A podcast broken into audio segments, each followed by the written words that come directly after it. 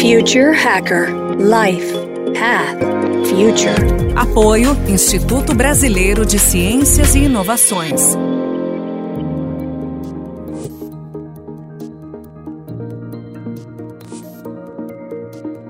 Olá pessoal, bem-vindo ao Future Hacker. Meu nome é André Chaves e temos aqui um convidado muito especial. Ele é o Hugo Rodrigues. Ele é um estudioso do consumo e do comportamento do consumidor. Né, Hugo foi escolhido pelo grupo americano da Interpublic para suceder Washington Oliveto, a grande figura do Washington Oliveto, no comando da W Macan, em novembro de 2017, depois de ter liderado uma das maiores viradas do mercado publicitário ao levar a Publicis do décimo ao segundo lugar no ranking das agências brasileiras. Né, na, na W Macan, quer dizer, a história se repetiu, em abril desse ano, a agência foi nomeada a número um do país, segundo o SEMP e o Intermeios. Após esses três anos e meio na liderança e mirando acelerar a cultura de dados né, e tecnologia para vários clientes, Hugo anunciou o André França né, como vice-presidente de dados e mídia como presidente da W Macan e ele migrará para a cadeira de Executive Chairman a partir de julho de 2021 o mercado publicitário inteiro conhece, né? Ele, foi eleito o publicitário mais admirado pelos profissionais de marketing, né? Segundo dois anos consecutivos aí do, da agência Scope, por mais de 300 clientes.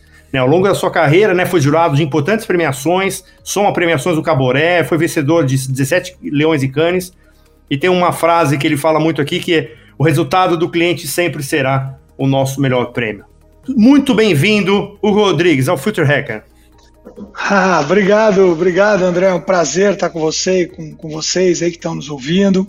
Eu virei um fã do Future Hacker, até pela qualidade das pessoas que têm passado aí pelo seu canal. E para mim é uma honra estar aqui. Tomara que eu, que eu consiga pelo menos aí uma, uma média da grande maioria que tem passado pelo, pelo seu microfone aí, que eu tenho realmente aprendido muito. Não, aqui, ó, pra gente é um prazer, assim, inenarrável esse, esse endorsement aí que você tá dando, porque você é uma grande referência no mercado pra gente. Hugo, vamos lá, cara. Eu vou já tentar já fazer um spoiler de largada aqui, entendeu? Quer dizer, você, acho que você recentemente, né, surpreendeu o mercado, né, com a tua saída da presidência, né, mas assim, anunciou a saída e indo para assumir a cadeira de, de executive chairman do grupo, né? E assim, o mercado surpreendeu porque assim, quer dizer, a Macan, quer dizer, quando atinge o primeiro lugar, é muito difícil da gente, né, aquele aquele é, restaurante super cheio, é fazer, ah, vou vender agora esse restaurante. Né? Essa saída, e sabendo do, como você é uma pessoa super dinâmica, super realizadora, quer dizer, com certeza você foi para uma melhor, e, e, aí o que a gente quer é exatamente explorar o, o que é esse melhor. Você falou, né, que você vai focar no posicionamento da agência para os próximos ciclos, né? É isso ou você está indo às compras? A Macan estaria indo às compras? É uma, é uma questão que o mercado está perguntando. E se for uma evolução interna, né, qual o caminho que você está percorrendo? É claro, né, do que puder ser divulgado. E se for as compras, qual é o perfil das empresas que estariam no radar? André, é, é um pouco de tudo. E, obviamente, tudo vai se adaptar à realidade do mercado. Né? Não, não dá para você sair com um plano e, e ele não ter. E ele ser, e ele ser rígido, no, principalmente no mundo que a gente está vivendo aí, com transformações diárias, seja pelo, pelo avanço da tecnologia brutal, ou seja aí por, por essa pandemia é, que infelizmente ainda não tem uma luz no fim do túnel, uma data é, que nos traga uma tranquilidade maior. Então, é, é, uma mistura de tudo isso que você falou, mas eu acho importante é, contar um pouco dessa, dessa minha, esse meu sonho é, de abrir espaço para pessoas que têm um talento que, no meu modo de ver, estão mais adequado é, para aquele momento do mercado. Eu, uma coisa engraçada que aconteceu, André, eu quando eu ganhei o meu primeiro caboré, como profissional de criação do ano, eu subi no palco e estava de terno. É um evento grande que acontece no, no Credit Card Hall, né? Eu peguei e falei: olha, eu queria fazer um agradecimento a quem me deu a oportunidade de estar aqui, que é o consumidor brasileiro. E o consumidor brasileiro, a grande massa né, desse país gigante, e a gente ainda vivendo muito em cluster, tendo uma visão de um Brasil próprio, eu tive a ideia de ir de camiseta regata, que muita gente já tem preconceito quanto uma camiseta regata, um short né, e um chinelo. E eu tirei o terno no palco e falei: o meu agradecimento ao consumidor, porque é ele que faz não só a profissão do publicitário, mas todas as outras profissões. Né? No final do dia, se você não tem um consumidor para um mercado capitalista, e que é o mercado predominante no mundo, você impera todo o sistema. E eu lembro que eu falei isso com, muito, com muita verdade, porque eu vim do varejo, né? Eu fiz muitas campanhas ligadas ao varejo. E aí eu passei esse recado, porque principalmente num evento desse, está todo mundo de terno. Eu falei, cara, é legal a gente estar tá conectado com o consumidor brasileiro. Eu, eu vejo, às vezes, outros países, a própria China respeitando o consumidor chinês, a própria Índia respeitando o consumidor indiano, e às vezes o Brasil quer respeitar o consumidor americano, quer pegar o perfil do europeu. Eu, eu, eu fico meio. Bom, e aí eu achei que eu tivesse dado o recado, acabou, desci o prêmio, e todo mundo falou: pô, você viu? O Hugo ficou nu no palco. E eu falei: caramba, eu não fiquei nu, era um recado. E eu, bom, e aí é, é, essa foi um, um, sonho que eu tinha de, de, dar um recado. E eu fiquei com essa impressão. Agora, é, eu tive a felicidade de comandar a Publicis, uma empresa que, que eu entrei é, praticamente como, como freelancer e saí, tive a honra de sair como presidente. E agora na Macan acontece uma história de sucesso parecida, substituindo talvez o grande ícone do nosso mercado brasileiro, que é o Washington Oliveto, que é Pelé da propaganda. É simples assim. E aí você vai substituir uma pessoa dessa, você sabe que você não é o Pelé e você, você vai usar outras características suas. Até porque se você tentar ser o Pelé, você vai quebrar a cara. E de repente, com estratégias, com, com dedicação, com foco ao cliente, as coisas vão acontecendo junto com um time maravilhoso. E aí a Macan estoura como primeiro lugar, graças a Deus, aí com clientes parrudos, reconhecidos e amados, como marcas como é, Mastercard, como Nestlé, é, como Banco do Brasil, como Chevrolet, como Coca-Cola, enfim, é, Americanas, que tá Seara, é só para ilustrar algumas marcas. E aí você fala assim, poxa, eu queria passar para o mercado, assim como eu quis passar lá atrás no mercado, de que a gente precisa abrir espaço, André. Sabe? É, não dá para você sentar numa cadeira e ficar lá prostado, pô, eternamente, como se aquilo fosse seu, como se aquilo fosse um direito conquistado e definitivo. Você precisa abrir espaço. E, e essa minha, minha mudança é muito com o intuito de passar esse recado, para que a gente abra mais espaços para os novos talentos. Então, esse é o meu sonho. Né? Eu espero que ninguém fale, pô, você viu o Hugo, tirou a roupa no palco. Não é esse, o sonho é esse. Então, e, e aí, ter alguém muito bem preparado, como é o caso do André França, que é um cara que veio da área de tecnologia, que fundou uma empresa digital na época que ninguém muito falava em agência digital. O André foi fundador da Love, que era Loduca, mas era exatamente conectado ao digital. O cara está super preparado, o cara nada de braçado nessa, nessa questão de dados. E, poxa, ele, ele, ele tem um perfil completamente diferente, mas eu acho que muito mais introspectivo, mas ao mesmo tempo muito mais extrovertido no que se refere a plataformas digitais, a esse mundo é, insano, maluco que a gente está sendo abordado diariamente aí pelos meios digitais e que está preparado para manter a Macan é onde ela está, mas elevar o nível de entrega aos clientes. Que é esse o grande propósito. Essa mudança começou daí, começou um pouco desse, desse sonho. E aí se soma isso, sim, a posição de Executive Chairman, uma coisa de você ter tempo de, de ser proativo, André. Quando você está é, na cadeira do dia a dia, você está quase sempre apagando os incêndios que aparecem. Porque dificilmente alguém que trabalha com tantas marcas e com tantos clientes, independentemente da área, dificilmente você vai dormir e todos os clientes estão bem alguns deles estão pegando fogo, entendeu? Então você está sempre na, na, na, parte reativa. E eu acredito que fazendo essa transição aí a partir de 1 de julho, com tempo de entender as angústias e os anseios dos clientes para o futuro, a gente possa aí, com uma estratégia pré-definida, antecipar e ser proativo nas soluções que o mundo vai precisar, principalmente com essa transformação comportamental que a gente vai ter depois dessa, dessa pandemia. Já está tendo durante a pandemia e vai ter depois da pandemia. Respondendo a última parte da pergunta, foi uma pergunta é, complexa sobre ir às compras. Eu acho que nós temos hoje uh, o melhor momento para você ser cliente de uma agência publicitária, porque você tem uma infinidade delas com características distintas e de extrema qualidade. Sabe? É, é um ótimo momento para ser cliente. E cada uma dessas agências está entregando um trabalho diferenciado em algumas searas. Talvez uma dessas searas não seja o grande diferencial da Macan. E aí, por que não pensar em, em trazer essa empresa não para dentro da Macan, mas para dentro do nosso grupo? Né? Nós já temos aí a, a, a W Macan E temos também a Kraft, que também tem outra diretora, que é a Tatu Bono. Por que não ter um, uma outra empresa? Isso vai acontecer, André? Depende, depende muito. O que nós temos é um projeto e a ambição de estar conectado às oportunidades que vão surgindo. Perfeito, Hugo. Ótima resposta. E até para aproveitar um pouco o finalzinho, né? Você falando do grupo, né, cara? Por que, que os grupos, né? Você pega no WPP, vários grupos aí, eles não criam squads entre as agências para uma concorrência? Eles fazem isso? Tirar um pouco as marcas e, e criar squads especiais para determinados projetos? Existe isso? André, a gente a gente está sendo cada vez mais híbrido, não se antecipando, mas respondendo aos anseios do mercado, tá? Então já tiveram sim concorrências onde grupos entraram é, de forma é, como, como um hub.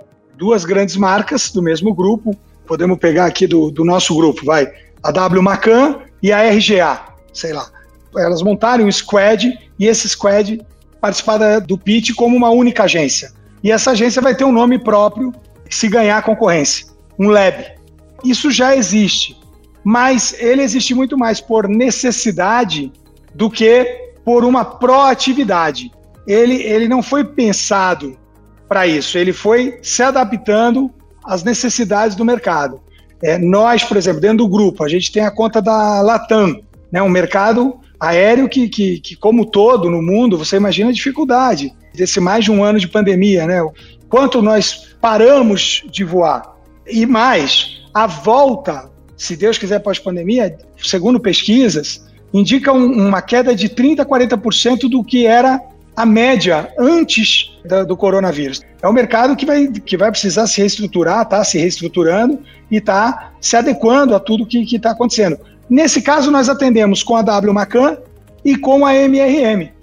A MRM tem uma fortaleza enorme na área de CRMs, em entregas de hubs também, de CEOs e, e de outras características, e, e a W Macan entra com a área de criatividade conceitual do negócio. Então, você tem aí um squad. Mas, como eu disse, acho que isso é uma, uma tendência que deve virar aí um, algo mais recorrente, tá, André? No meu modo de ver. E, e só dando uma, uma satisfação até aqui para quem está nos ouvindo, o, a Love era uma, era uma agência digital da Loduca. E Love era porque era Loduca Virtual. É, só para dar, voltando aí um pouco à conversa anterior e ao histórico do André França, que será o futuro presidente aí a partir de 1 de julho. Não, legal, eu conheço ele desde essa época, quando ficava no Robocop 1 lá, né? Então, de lá que eu conheci o próprio André. Exa exatamente, exatamente na época que o Robocop era sinônimo de, de pura tecnologia, né? exatamente, exatamente.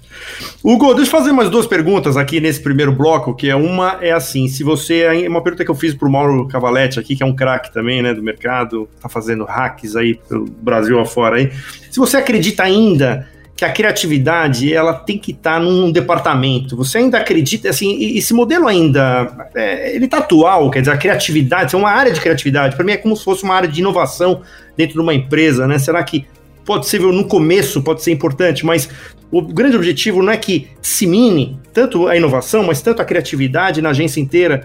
E a segunda pergunta é sobre se a dupla de criação estaria ganhando mais um terceiro elemento, que é alguém focado em data science? André, criatividade, ela, ela sempre será um diferencial enorme, não só no mercado publicitário, mas como em qualquer outro mercado. Né? O grande boom da chegada do iPhone em 2007, ela, ela veio de uma criatividade que simplesmente remodelou todos os outros devices, né? todos os outros aparelhos, né? com o touch que por, por acaso não foi a invenção da Apple, mas foi um aperfeiçoamento da Apple.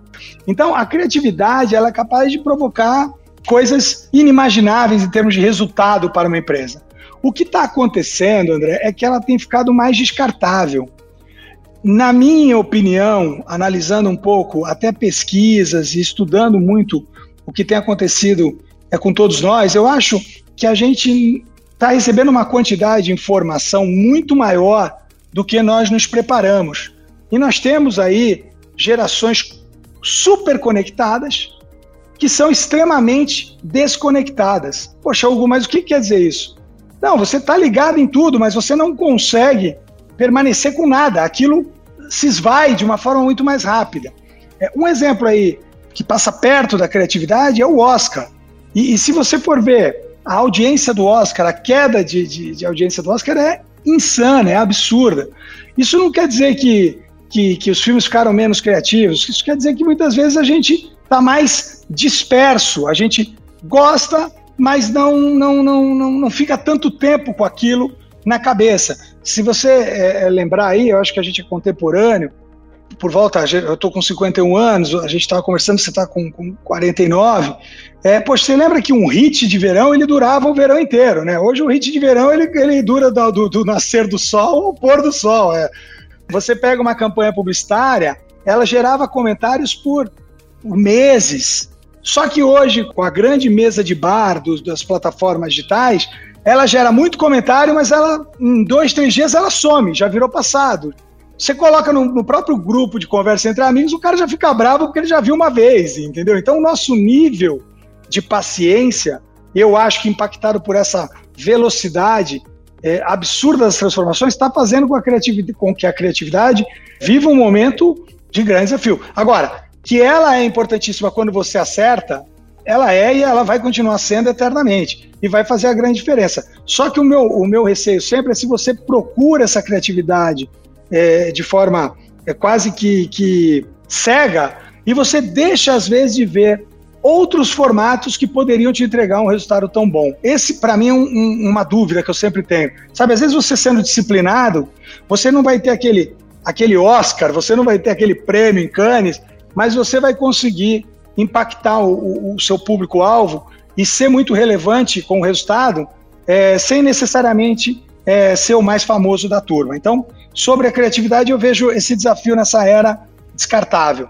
E, e, a outra coisa das duplas, aí eu posso te garantir, as duplas elas já, já, já se modificaram há pelo menos aí, André, há uns 5, 10 anos aí, muitas agências vêm testando vários formatos. E aí, aí entra a criatividade. Hoje você tem os, os squads, como você falou, tem os hubs, e aí tem nomes aí que todo mundo cansa de falar no nosso mercado, os agiles, os scrums, que são essas manias que a gente tem de falar eh, outras palavras de outras línguas, mas o que isso quer dizer? Quer dizer que você não, não, não cria só com uma dupla de criação, você cria com o cara de dados, você cria com o planejamento, você cria com o cliente. É, inclusive, isso acho que empoderou os clientes de tal forma que você vê hoje é, muitos CMOs é, representando praticamente o que significava o, o, a popularidade do criativo na década passada. Então, e é natural que isso aconteça, não é, não, não é ruim para ninguém, é só, eu acho que uma evolução para uma era que foi inundada, né, um tsunami de novas plataformas. Hugo, a gente vai finalizar esse primeiro bloco aqui. Agora o segundo a gente vai pegar um temas mais sobre regulamentação do mercado, alguns outros temas interessantes de futuro também. Pessoal, um papo ótimo aqui com o Hugo Rodrigues. Até a próxima. Future Hacker Life Path Future. Apoio Instituto Brasileiro de Ciências e Inovações.